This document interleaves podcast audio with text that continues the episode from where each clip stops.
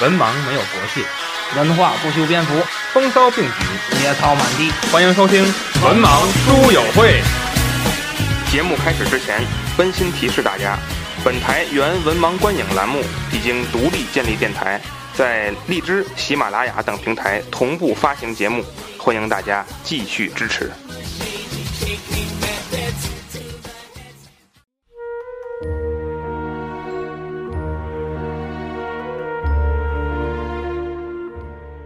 Hello，大家好，欢迎收听文盲书友会第八十期，我是子平，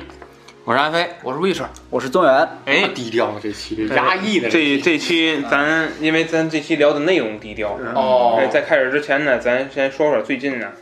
最近有一些听友，嗯这个呃也有一段儿了啊，咱们因为咱这节目基本上是一个月录，我们就集中一天，或者说甚至更长时间嗯跨度，像我们今天基本上就是，呃，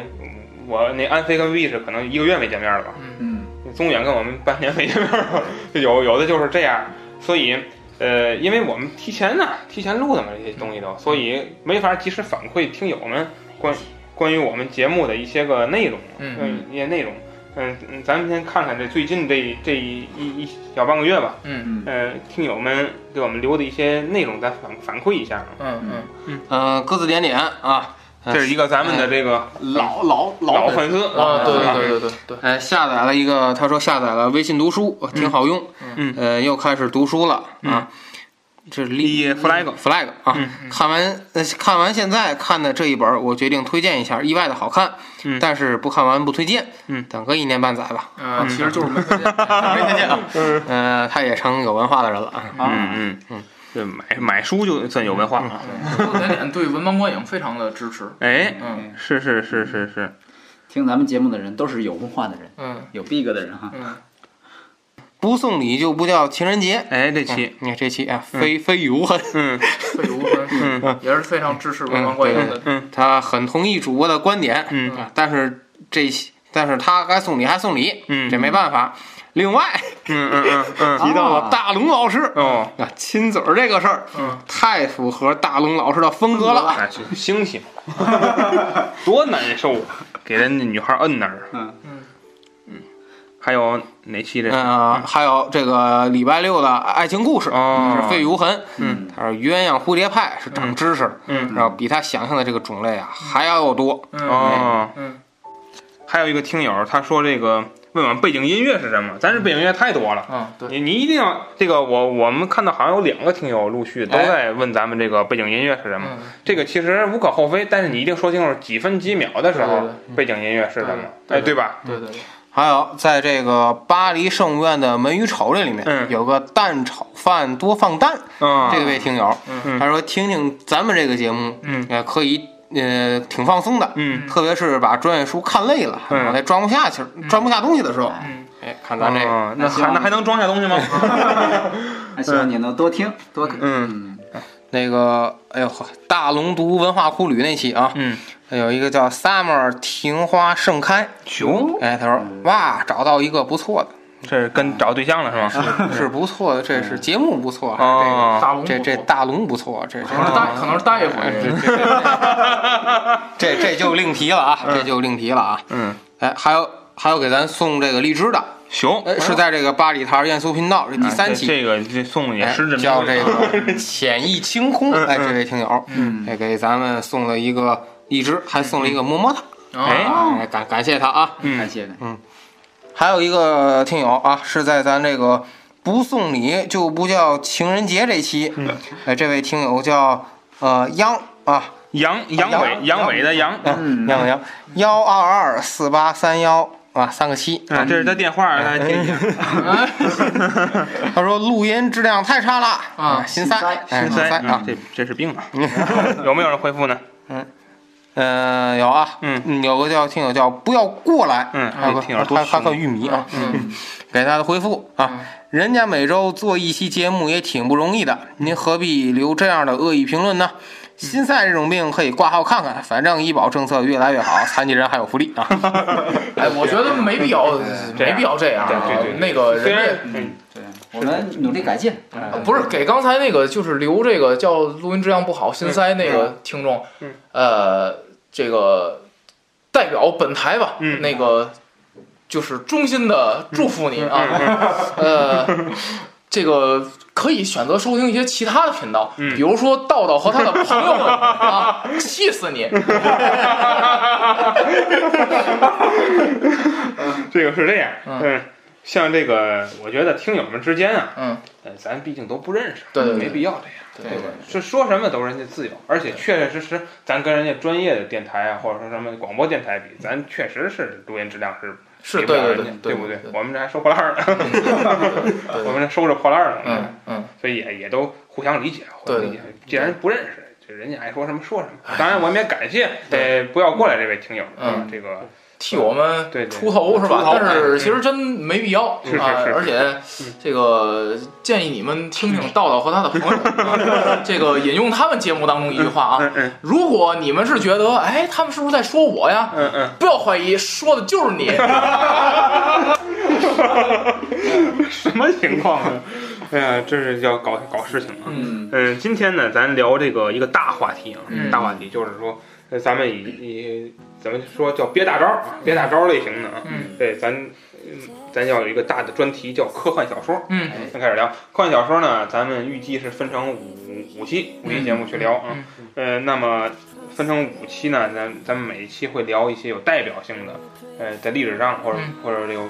小科幻小说界有代表性的作品。啊嗯那么咱们今天先，呃，第一第一期啊，嗯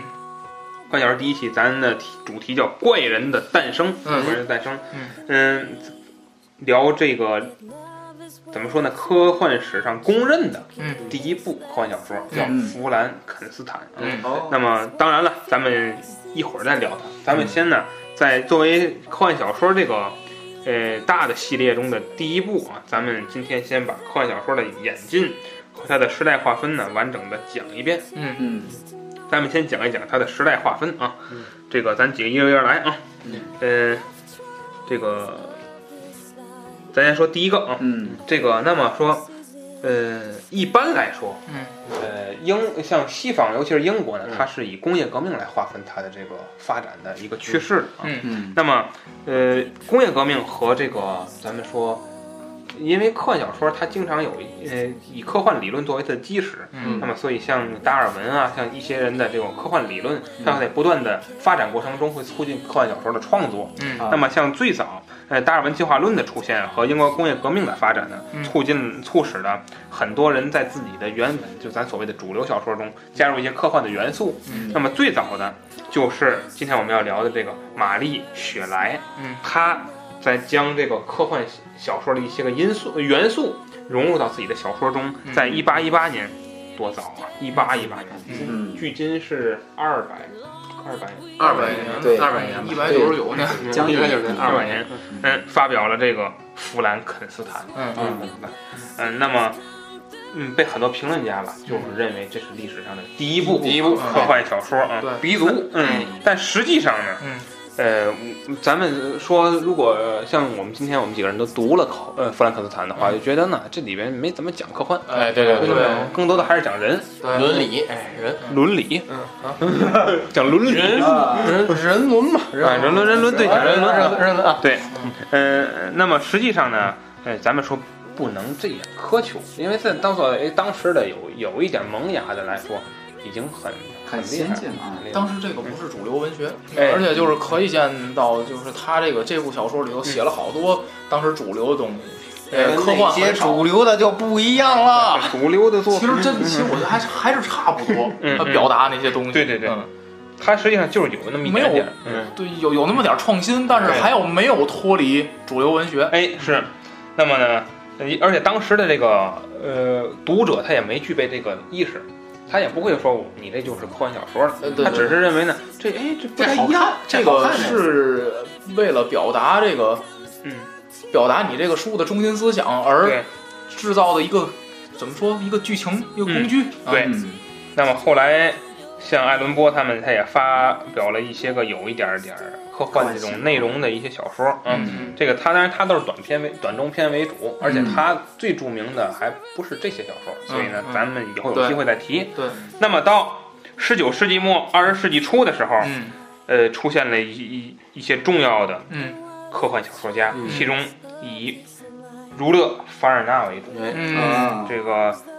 可以说啊，嗯他叫科幻小说之父。嗯，这个地位，呃，我相信，呃，读呃听友们，包括咱们这些，呃主主创的团队里的嗯人，应该大部分虽然比如说咱今天就乍聊，嗯这个就不提乍聊凡尔纳小说，应该也都看过，对对至对少看过一两部对，应该是这么，因为凡尔纳小说它就是典型的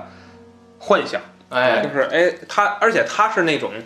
呃，有一点儿依据了，不像刚才咱说哎对对玛丽雪莱这随便一写，对对对，他有依据了，哎就是说他觉得，呃，在这个情况下，嗯我们使用哪种仪器，嗯使用那种工具可能更好，但这种工具可能当时他那个时期没有。对嗯，而且呢，咱们今天去验证的话，凡尔纳很多东西也确都实有了，都实现了，嗯对他的一些科学的，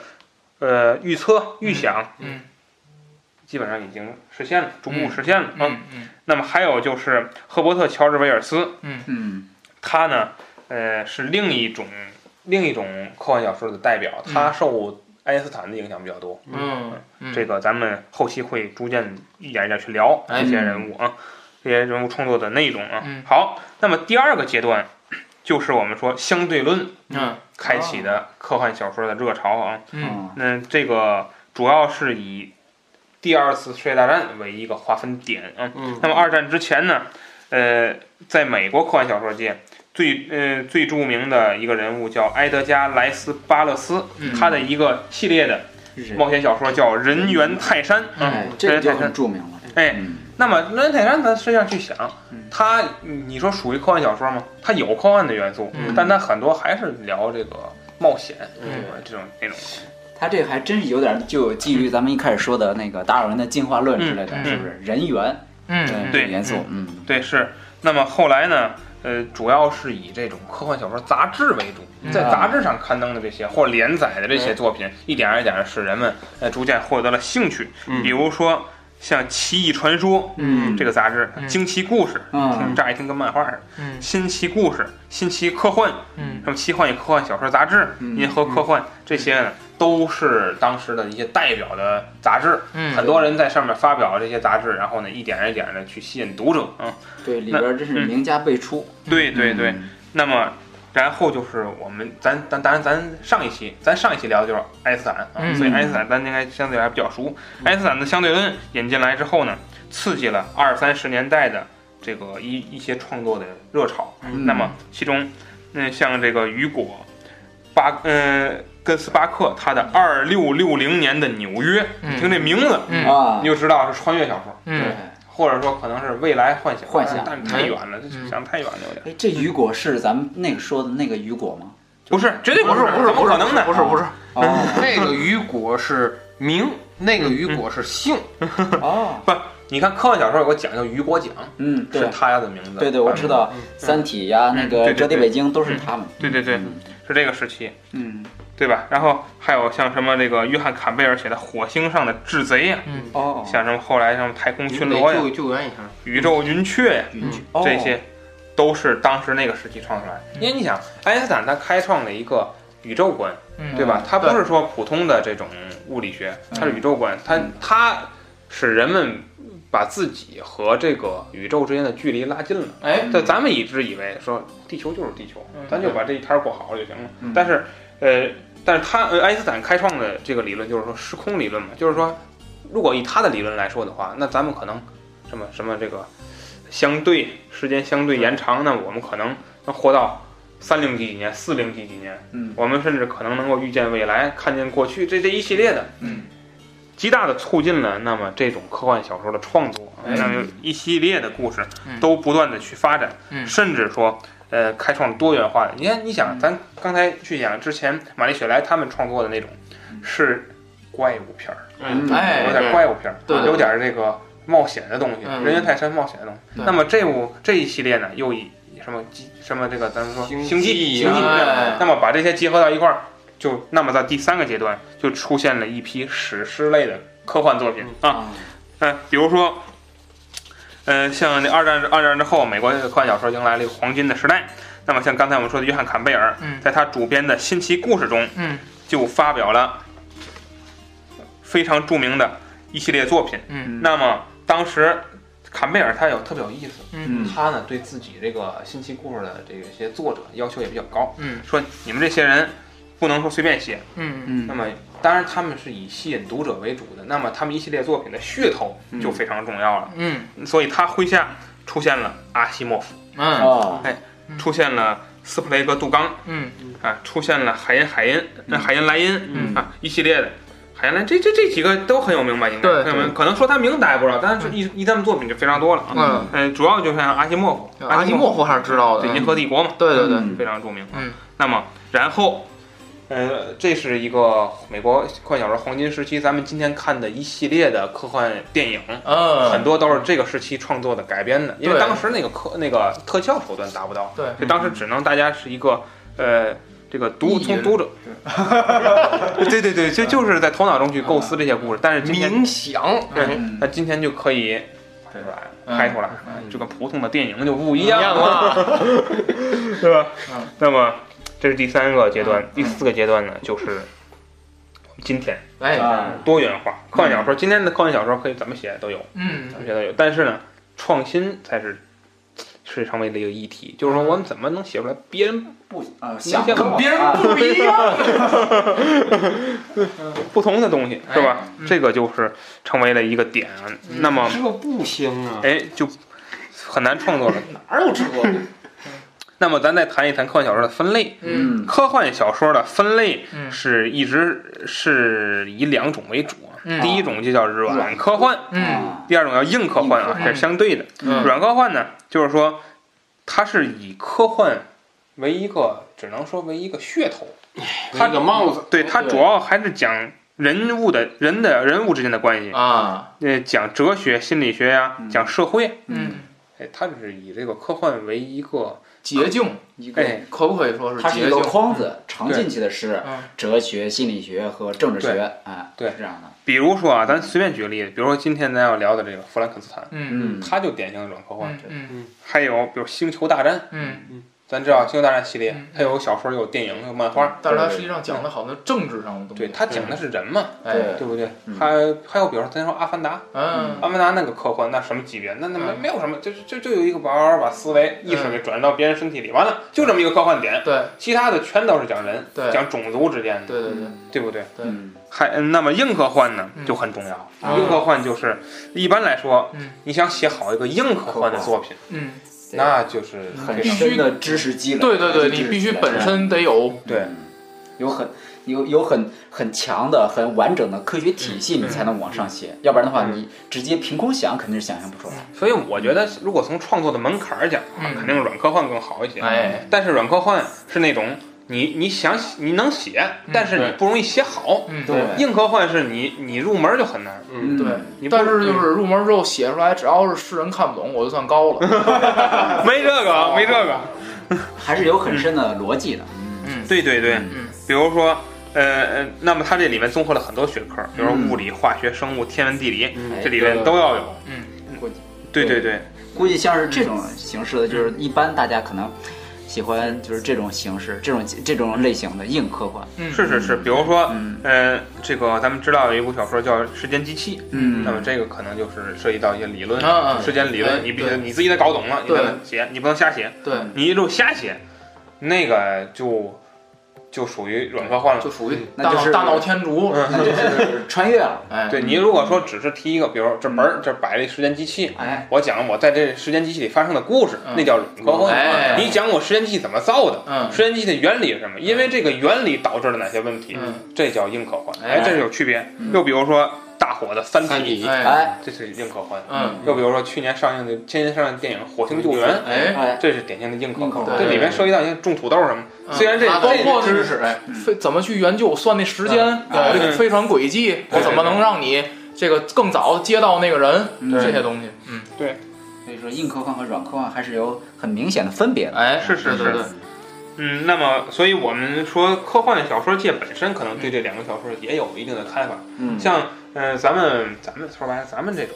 呃，可能觉得软科幻更好看，对更好接受，嗯，是它那个尤其做特效的时候，他天马行空做起来，对对对吧？像因为硬科幻它有一个它那个比较完整的一个体系，嗯嗯就是说你不光是写出这一个点就完了，嗯它这一个点的问题容易牵扯到很多方面，哎你的时间呃建立、空间的建立、你的技术、你的原理，重要，它世界观的建立比较强大。哎，对对对像对像那个咱们呃这个看的哪部小说啊？嗯我《阿凡达》嗯嗯嗯嗯对，就是我记得，虽然它是一个软科幻小说，嗯但是我记得，就他呃詹姆斯卡梅隆在做这部电影的时候，他连那个星球的语言，他专门请了一个语言学家造了一种语言、哦去讲那个。哎，那个星球上的某一种每一种生物，嗯它都有它形成的原理，它为什么会进化到这个地步嗯之类的，它都有它有它的食物链儿，哎，其实非常独特。其实我觉得，如果要是谈小说的话，大家没有明显的就是觉得分不开，其实就是可以看两个东西。第一个，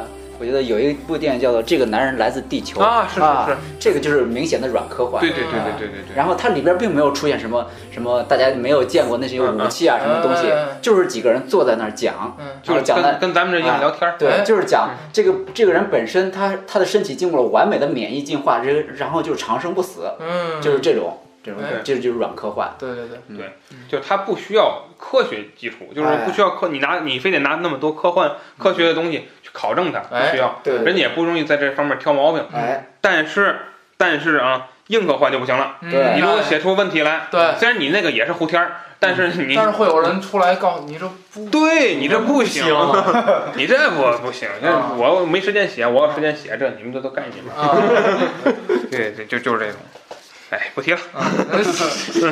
好， 提的就不少 了，咱们刚才花了一点时间啊，简单的跟大家介绍了一下科幻小说的发展嗯和它的形成过程啊。嗯那么咱今天聊，呃，咱今天的主题叫“怪人的诞生”。哎那么咱当然是要聊历史上第一部科幻小说，嗯也就是玛丽雪莱所创作的《弗兰肯斯坦》。嗯啊，现在我们请历史来给大家简单介绍一下这部小说。呃，这个故事情节是吧？嗯这部小说啊，它讲的是一个非常简单的故事。嗯呃，一个人科学家叫弗兰肯斯嗯坦，当然了，这个我说这科学家也是加引号的科学家啊。嗯他这个在上学的时候吧，呃，对这个人体的这个人体比较感兴 趣。哎专门研哦，究动作是吧？呃，不是啊，呃，对人体比较，但是呢，他就受到一个老教授的挤的，啊，嗯说你这不行，你知道吧？现在哪还有研究你这个的？但是呢，出现了一个，反正有唱白脸儿的，就得有唱红脸儿的吧？红嗯就出来一个人说，没，我支持你，你继续搞研究。他呢就走火入魔，嗯下他就说我呀这个。能不能创造出一种新的生命啊？他天天捡点儿什么尸体的碎块儿，嗯然后他就给它拼合成了一个全新的一个人体，啊并且呢，给这个死人的这个用死人肢体拼凑而成的这个所谓的这个东西吧，嗯咱也不能说它是个人啊，嗯就是个怪物，其实、嗯让他给活了，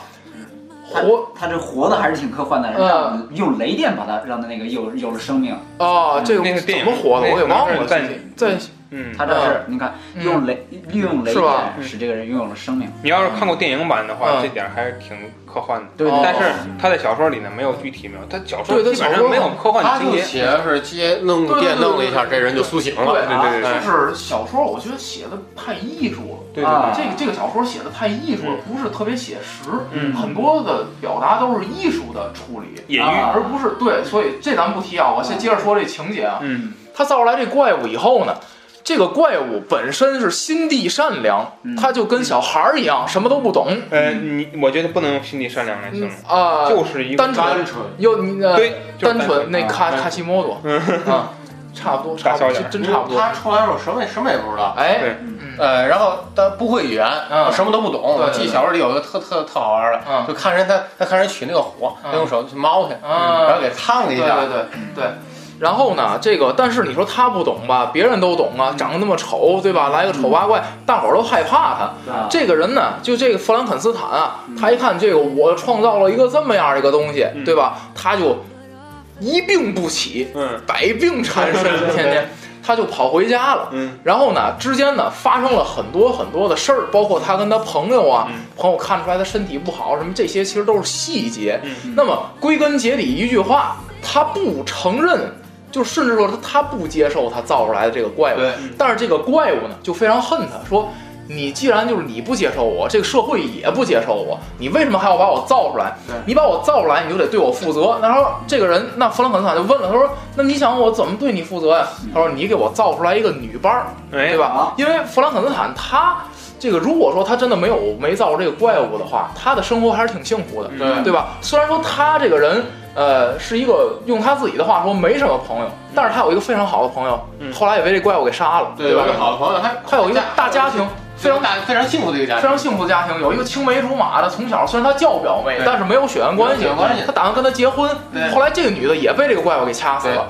他有一个弟弟，小弟弟也也被被这怪物给掐死了，哎他父亲也被这怪物给掐死了。嗯这怪物为什么干出这么多事儿？就是因为这个怪物心里充满了仇恨。你说不接受我，对你造了我却不接受，对，你造我去不接受我？那当时这怪物就说了，说这个，那那你看你有妻子，你马上就要结婚了，你给我造出来一个女伴儿，那我就归隐山林，与世无争，对吧？我们俩就好好活下去。这个人呢，想造造了一半儿没有造下来，他说了，我你说我已经造出来一个这个，我再造出来好嘛？这等你们俩再生一小怪物，嗯对吧？那那那这社会完蛋了，嗯我我就一手把这我不能这样做，那这不能这样做，这怪物就这个叫什么呢？叫这个呃气急败坏吧，可以说是、嗯他这怪物就跟他说说了，好，你的新婚之夜我必 到。 哎，哎呀，这个画面，嗯嗯，呃，三个人一块儿的这个戏，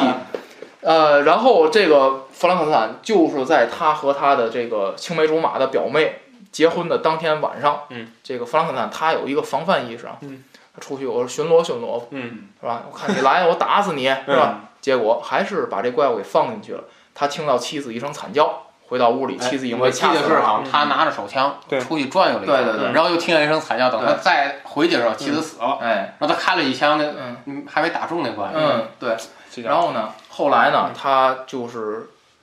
追追追追杀这怪物，嗯追杀这怪物，因为之间他还要到那个这个这个好多这个这怪物，因为他犯了凶杀案了，这个嗯旁枝末节咱就不提了。追杀嗯就一路各种追，最后追到了北追极，追杀到了北极，嗯那么就遇到了其实是这本书的主述者，嗯，因为这本书它是通过一个人，嗯对，维克多是叫什么？对一个到一种北极探险的一个对，人，以一种记录弗兰肯斯坦说话的方式嗯把这本小说写出来的，嗯实际上是。那么就遇到了这个探险的人，那么最后在这个船上嗯，这个怪物最终找到了弗兰肯斯坦嗯，把弗兰肯斯坦给杀害了，这个怪物也自杀了嗯哎，这个故事就完了。但是被这个水手是吧嗯嗯？这个人是我们探险家，探险，他是他是到北极去探险，嗯，然后看见了正好这个弗兰肯斯坦不行了，嗯，他给他救上来了，哎，然后弗兰肯斯坦跟他自述了这些，我为什么到北极来，对对，发生了些什么事儿，就这些所从有头到尾讲了一遍。对，而且他这自述里还又有自述，因为哎这个对对对怪物中间还自述了一段他这自个己的生他活，嗯自己的生活嗯嗯，哎，反正大概其实就这意思。还是一还是一个挺虐心的科幻小说。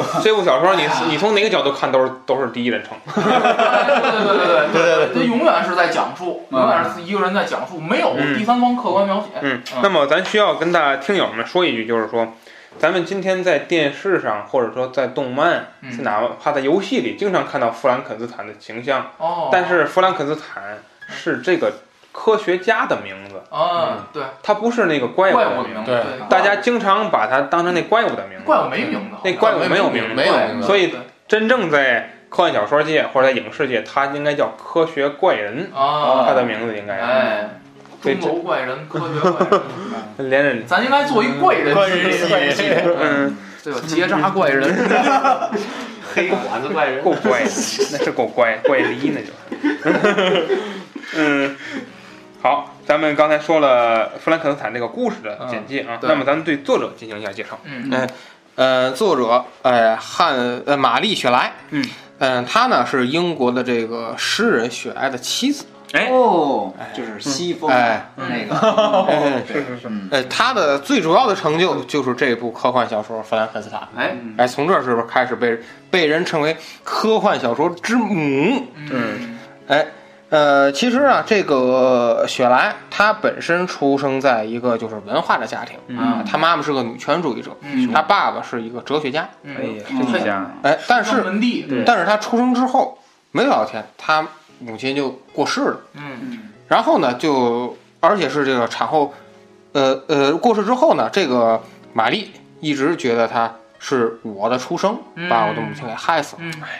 哎嗯，然后他就一直在生活在这种自责当中。后来父亲再婚，他和继母的关系就比较紧张，然后同样的跟父亲的这也开始疏远。哎，看来这样的关系，古今中外概莫能、哎能除外哈。然后这个继母呢，也也不让他上学，嗯，他就只能在家里我自学吧，学嗯啊，只能自学吧。然后他爸爸看，也请老师嗯啊，教教他什么哲学、诗歌、嗯拉丁文啊等等这些。然后在他十六岁的时候，嗯，她和她的丈夫伯希雪莱，嗯，俩人相识了。哎，怎么相识的呢？因为这个她丈夫啊，哎，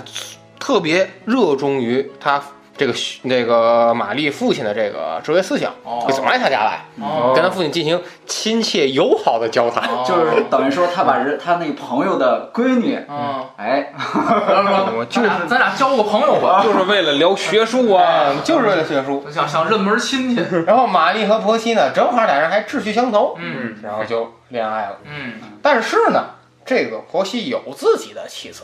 臭狗屎嘛！啊，啊有自己的妻子。然后这个玛丽就不顾父亲的阻止，和这个婆媳私奔。呃嗯，那会儿就私奔啊。嗯熬不了，一看就是一个有个性的女女性。然后那私奔是私奔了，人家还没离婚了。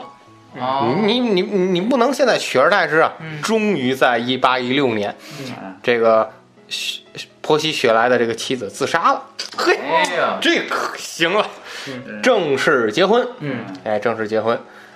呃，但是婚后刚开始的这个生活就又有这个不幸，嗯嗯她生养了四个孩子，嗯三个夭折，哦，还期间呢还流过一次产。好，最悲惨的是呢，她的丈夫这个波西雪莱在一次远航当中溺水身亡，嗯，哎，咱哎们太惨了，这位。咱们现在是以一个作者、一个文学家的角度看他们，其实放在咱们世俗角度里面，我觉得这种这种下情水景道啊，对对对对抱对，怨，哎，然后呢，唯一一件就是生命当中光辉点儿的事儿。嗯一八一八年创作了《弗兰肯斯坦》，嗯，哎，随后呢，他又回到了带着这个幸存的这个儿子，呃，回到了这个英国，嗯然后最后，嗯，五十四岁的时候，逝世于在伦敦的家中。嗯啊，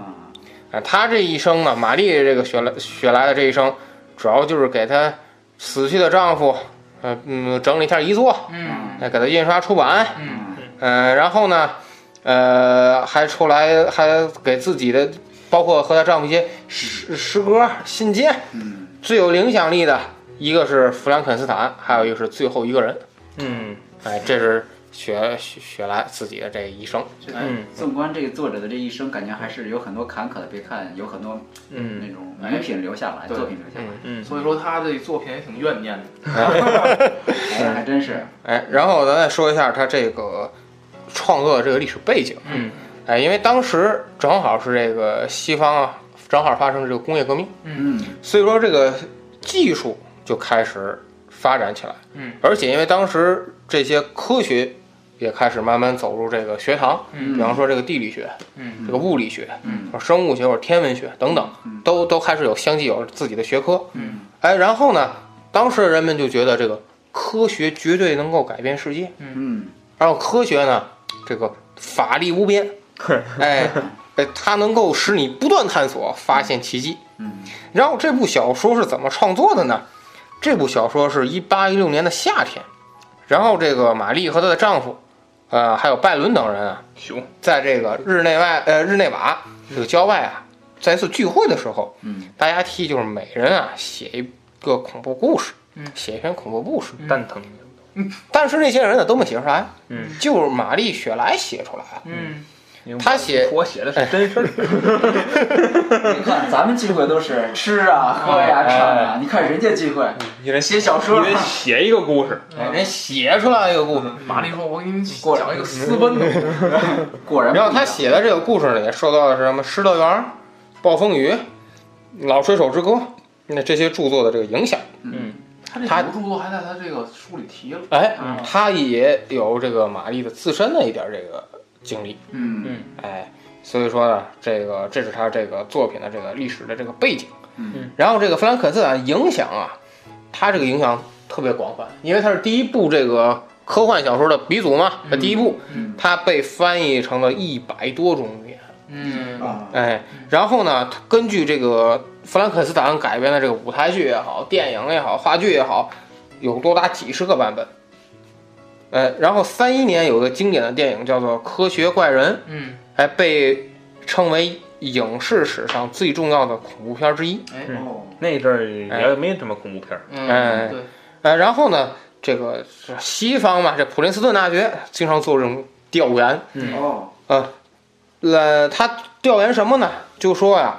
文学也好也好，传说也好，有最重要的有一百名这个虚构人物，嗯，在这一百名的虚构人物里面嗯，弗兰肯斯坦排在三十三位。嗯，为这个英语还特意给他添加一个词儿，哦，嗯，哦哎，就是弗兰肯斯坦。嗯排第一的谁？哎，排第一的是《哈姆雷特》，嗯排第二，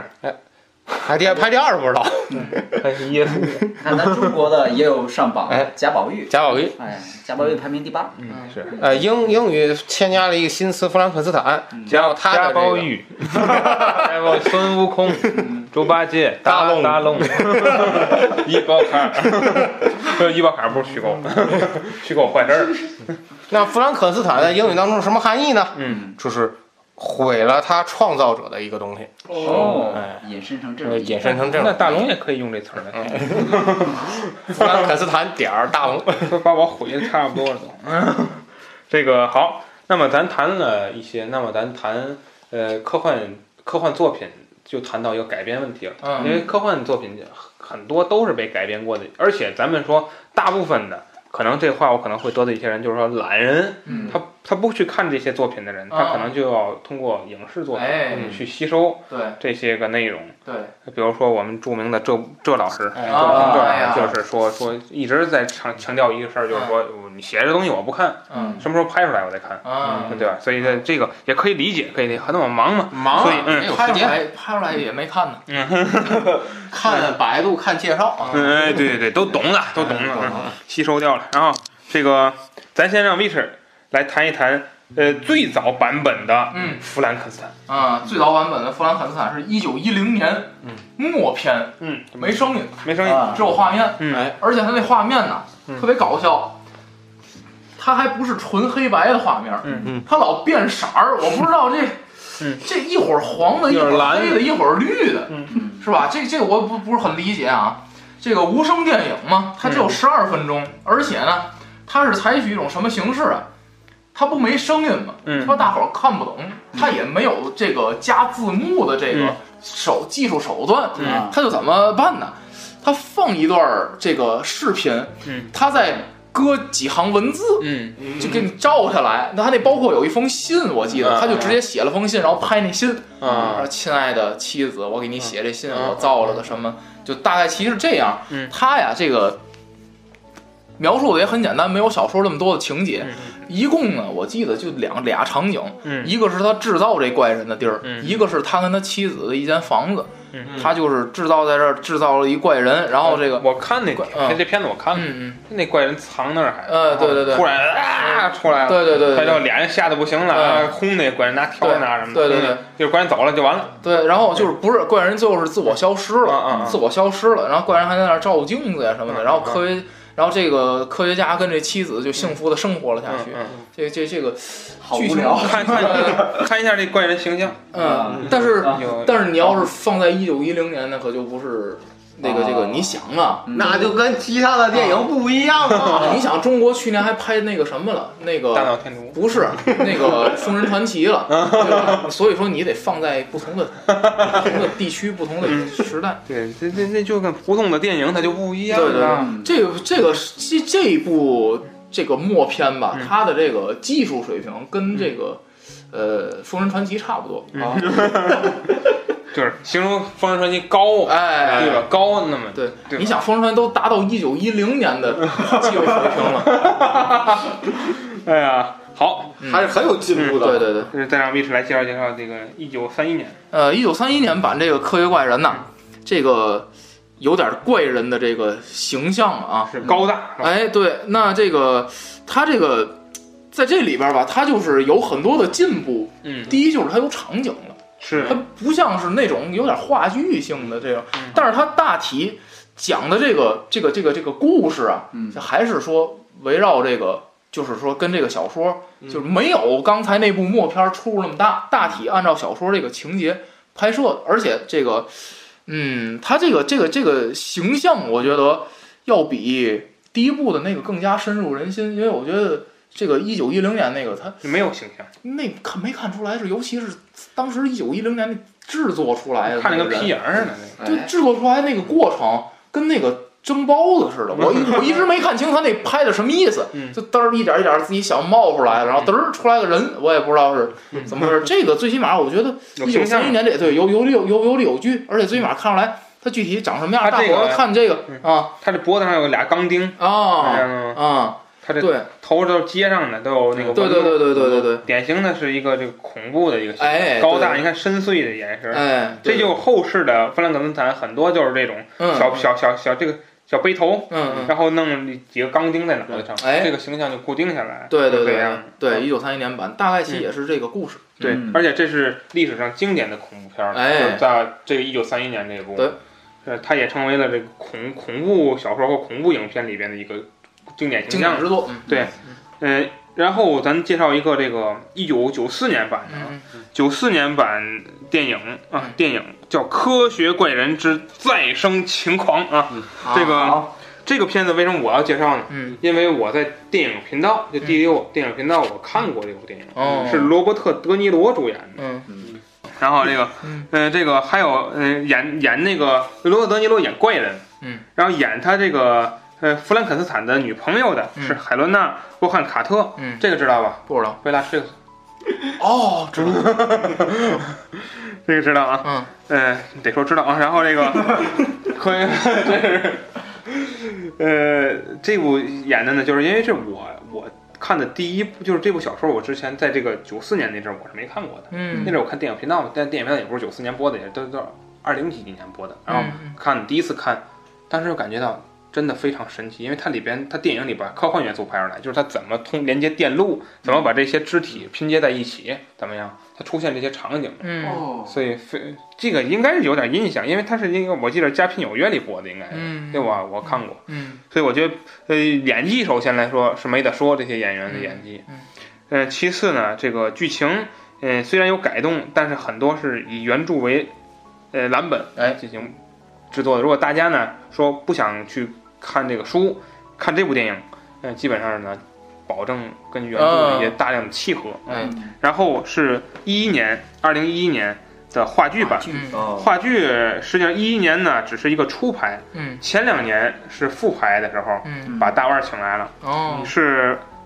本尼迪克特·康伯巴奇嗯和这个约翰·里米勒，嗯他们两个人嗯互演。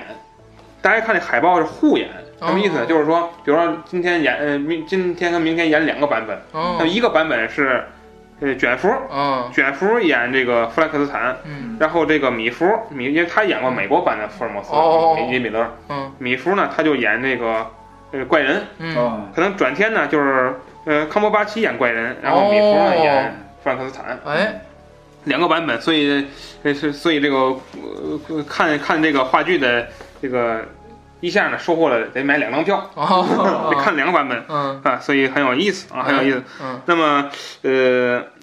这个没在中国上呃上演，但是呢，在中国发布过影视版，就是说把它录下来了，嗯然后在电影档案馆、嗯电影资料馆去播。嗯，去年有一段热潮，但是呢嗯嗯我也没抢着票，所以我没有机会去看这个戏。哎，但是这个戏呢，摘得过英国的，据说英国的奥斯卡，就是嗯英国的那个奥斯卡级别的戏剧大奖，叫劳伦斯·奥利弗奖，嗯他得过。嗯所以呃，演的可以说你就不用说，这两个演员肯定是没有问题的。哎，啊，然后再让安飞介绍一下一五年版的，哎，一五年这个二十世纪福克斯公司啊，嗯又拍了一个这个科学怪人，叫《创生之父》。嗯朽哎，他是请这个呃詹姆斯麦卡沃伊朽哎詹一美，医美，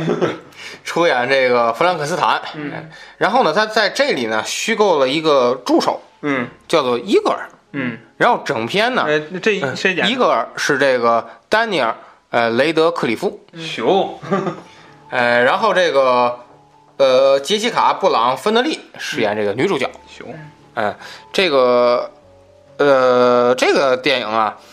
他虚构了一个伊呃一个助手叫伊戈尔，他是整个从伊戈尔的这个视角，嗯哎，哎来说这个怪人是怎么产生的，然后怎么发生这些事儿。但是伊戈尔这个和原著就开始有有差异了，嗯，因为原著里没有，嗯，他没有助手，呃，是这个影视这自己这个创造出来的，嗯，嗯、这个呃长发这里说一点啊，就是这个长发造型，它不是这个假发，咱好多有的戏拍这种怪人用这种假发，嗯它不是，哎，它是在这种真正的这个头发上，在这个雷德克里夫的这个真发上往上接，嗯，哦，接的这个头发，所以说他在整个拍摄期间，他都都都是这种形象一直这样。啊，一直这样，都是这种，好，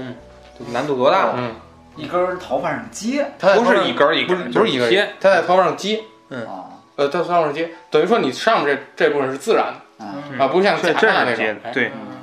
挺好。嗯嗯，那么咱刚才聊了这么多，那么咱聊一聊这部小说的总的影响。嗯，那么《弗兰肯斯坦》这部小说在小说呃，在这个科幻界嗯或者说在小说界引起了一个巨大的反响，一直被认为是历史上第一部科幻小说。嗯、那么呃，实际上大家去思考，这部小说它讲了多少科幻？没有，没有但是它为科幻小说的创作奠定了一个总的基调。嗯这种基调就是，呃，科幻小说归根结底写的是人，啊，写的是人嗯。那么人类无所顾忌，在实现个人的价值和欲望的时候呢，嗯又对社会造成了一种层程度的伤害哎，这是需要反思的。那么这部小说我，我觉得这点也做的是很好的。对对那么人类，如果我们站在科呃生命，或者说与科技发展之间，它必然存在的一种冲突。嗯，那么滥用科学这个问题，或者说你里边存在的一些道德的问题，就在这部小说里，弗兰克斯坦和他所创造的怪物之中展现的淋漓尽致。而嗯且我觉得，就还有一点，就是嗯你不要无休止的为了去探索。嗯，因为我从小里咱读那个原著里面，就是这个船长，嗯他是去北极去探险嘛，嗯他已经死了很多船员了，嗯，但是他的那个目的还没达到，嗯，但是他还想一意孤行的去走，嗯，但是他听完这个弗兰肯斯坦对他这个劝告之后，嗯，他决定返航，嗯是。哎，他决定返航，不再进行这种无休止的探索了，对对对，所以说，其实我觉得，呃，有科学界一直认为，就是《弗兰肯斯坦》到底应不应该把它当做第一部科幻小说，因为它确实科幻元素少的可怜。哎嗯但是我觉得，如果在站在这个层面的话，也没有问题，嗯因为科幻小说，咱们今天去看，包括《星球大战》也好，包括呃，还有一些个比较像像那个超级英雄类的那些，都其实也是科幻嘛，对不对对？对对这呃，当你只要你的最后的初衷反映的还是人的问题，嗯我觉得就应该算。嗯就应该算，它回归到你你的人性上的东西。那么说，我们说《弗兰肯斯坦》这个小说又衍生出了一种理论，叫做恐怖谷理论。嗯哦这个恐怖谷理论，呃，什么意思呢？就是说，日本有一个科学家，他当时，呃呃，他当时去这个这个呃设想的，就是说，人类创造机器人儿嗯，大家知道，人类创造机器人，对呃，是为了方便自己的生活，对不对嗯？这是可以理解的。但是当这个机器人创造的越来越像人的时候，嗯有一个阈值，嗯这个阈值比如呃说是百分之九十五像的时候嗯就可以了。如果再像，人类会感觉到恐惧，为什么呢？因为它像人，嗯哎但是大家需要思考，它可不是人，对，它可不是人。嗯这就跟什么一样？就跟你旁边站着一个人，嗯嗯就是可能这人跟你朝夕相处的一个人，嗯突然他有一天他说他是机器人，啊他这脑袋一撅开了，里边都是机械，啊你和你跟他的关系绝对不会像以前一样。哎这是为什么？因为他永远会跟人有不一样的地方，对就这一点点不一样的地方会把它无限放大，哎这个问题就暴露出来了。嗯所以说，这个东西像可以六七十即可，哦如果到九十多了，嗯太太像而又不像的时候，嗯是最危险的。哎那么，把恐怖谷理论延伸到弗兰肯斯坦中嗯，就非常明显了。嗯这个问题就暴露的非常明显。哎之所以呃弗兰肯斯坦他会害怕自己所创造的科学怪人，嗯原因恰恰在于此。哦那么这个理论也可以应用到未来的人工智能上面。哎嗯它越像人，其实人们越应该知道去反思对对对，这个问题，啊嗯这个问题。所以，呃，弗兰肯斯坦这个小说创造了一个词儿，这个词儿是阿西莫夫给出来的嗯，叫弗兰肯斯坦情节，嗯或者说弗兰肯斯坦效应。嗯也就是说，你人类呃这个亲自创造出被自己亲自创造出来的东西所毁灭所毁灭，毁灭，哎，这叫弗兰肯斯坦的问题。嗯那么，呃，类似的小说和电影也很多，嗯比如说非常著名的一个科幻电影叫做《二零零一太空漫游哎》，这是小说改编的电影，嗯这是影史级的里程碑式的电影。哎这是一部，嗯，里边有一个呃电脑，智能电脑。那么这个电脑呢，它就是呃，它一是一直是以人类的助手身份出现的，嗯但是在电影的最后，他说出了一句“我害怕”。嗯，大家应该懂，就是人工智能，它是帮帮你怎么会有感对，情？没有这种感情。对对，帮你处理信息嗯。但如果他说出这个话的时候，呃，这个当时观影的所有观众也好，包括这个主人公也好，他是一种非常隐忧啊，这是一种嗯隐忧哎，都会出问题的。嗯，这是包括嗯，那么你想的是，虽然机器人说的是你害怕，他害怕嗯，但是你想的肯定不是救机器人，而是说我怎么样在跟他未来再跟他共处的日子里，我怎样去自保了。嗯，因为他如果有这个情感，那后边就不定发生什么了。嗯啊，对不对？那还有比如说咱们去年还是前年上映的《复联二》，嗯，奥创纪元，嗯这是最近的电影了。嗯，奥创就是一个人工智能嘛，哎，它就是被钢铁侠创造出来的，对当然是电影里不是被钢铁侠创造出来的，然后又开始这个去杀人类和这对个对跟复联对抗，对对，也是非常恐怖的一种嗯机器人，而且这个机器人它有一个非常强烈的种族清洗的愿望，嗯嗯嗯。这也是很恐怖的。对这都是一种科幻讽刺啊。而且而且最讽刺的就是，嗯这个人类设计出来，它是要为了保护地球。嗯那么这个机器经过计算之后说，这个现在对地球危害最大的就是人类。人类 我要想保护地球，那你我就杀光人类。哎，天哪，好恐怖！好，那么，嗯，我们说弗兰肯斯坦创造了一堆科学怪人，这个咱在各种影视剧或各种小说里说见不鲜。那么同同样，像弗兰肯斯坦这种嗯科学怪疯狂科学家，嗯在很多影视作品里也出现过。嗯，比如说最著名的是《回到未来》系列里面，哦，哦那布朗博士，那老头儿是吧？哎嗯他就是嗯，一定要制制作这个叫什么？开那车是吧？嗯那加 速，嗯嗯一下溜两道音儿，嗯这个制造时间机器，结果真的制造出来了，嗯，却引发了一连串的事情，哎，嗯是？吧？对也，也很有趣。嗯，还有变形人，大家看过吗？变形人我看过，变形人，嗯，一个这个科学家呃一定要制造出这个瞬间移动的是吧？机器呃哎进这个门儿，从那门儿出来，嗯一定要制造出这个来。没想到一只苍蝇在关门的时候跟他一块儿进去了，哎再出来之后，嗯，大苍 蝇，这电影可好看了，嗯 电影可好看了，总远回去看看。你别自己一个人看啊！还有零零七系列的诺博士，哦诺博士虽然不疯狂，嗯但是他造出来的东西都很古怪，哦很古怪，嗯意想不到。嗯是吧？嗯又比如化身博士，嗯还有一系列的超级英雄电影里边的那种反派，嗯很多都是不光反派，比如绿巨人、嗯，班纳，嗯他不也是风属于造出来那个叫什么呀？绿人那对手叫什么？暴暴力？哎，不对，我那记不住啊，那那叫什么？就长骨刺，一身骨刺，那叫什么呀？我给忘了，长骨刺大嗯龙，不是是不是是骨刺，不是骨裂，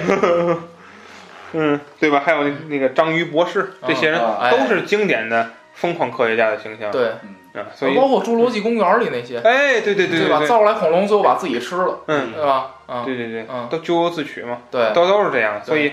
呃，那个终结者算吗？终结者不算，但是他没没提科嗯终学结家的事者属儿，于科学怪人，呃啊，他属于科学怪人，什么意思？他是机器人嘛，啊，我知不是，我就说它里边好像没提科学家的事儿，提了吗？啊，也提了，嗯。创世纪嘛，最后是啊，对嗯，嗯总而言之吧，呃，弗弗兰肯斯坦的出现嗯为后世的一系列科幻小说奠定了一个基调，就是说你再写科幻，归根结底还是人的事嗯哎儿。，嗯，其次就是他给出了两个模式，第一个就是科学怪人的模式，第二个就是疯狂科学家的出现啊。后后世后辈儿的很多科幻小说也出现这种模式啊。好，这是我们这一期聊科幻小说的第一期啊，我们将在不久的将来出第二期。第二期我们预计的内容是凡尔纳。范儿呢？聊凡尔纳小说啊、嗯好，这期节目就大概聊这么多，想呃跟我们一起呃关注，呃跟跟我们一起关注科幻小说，一起探讨的，请在我们节目下方留言。呃，关注我们荔枝 FM、Podcast 平台、喜马拉雅、微博音乐人、多听等平台的节目，并订阅我们的微信公众号“文盲 FM”。这期节目就录到这儿，再见。再见。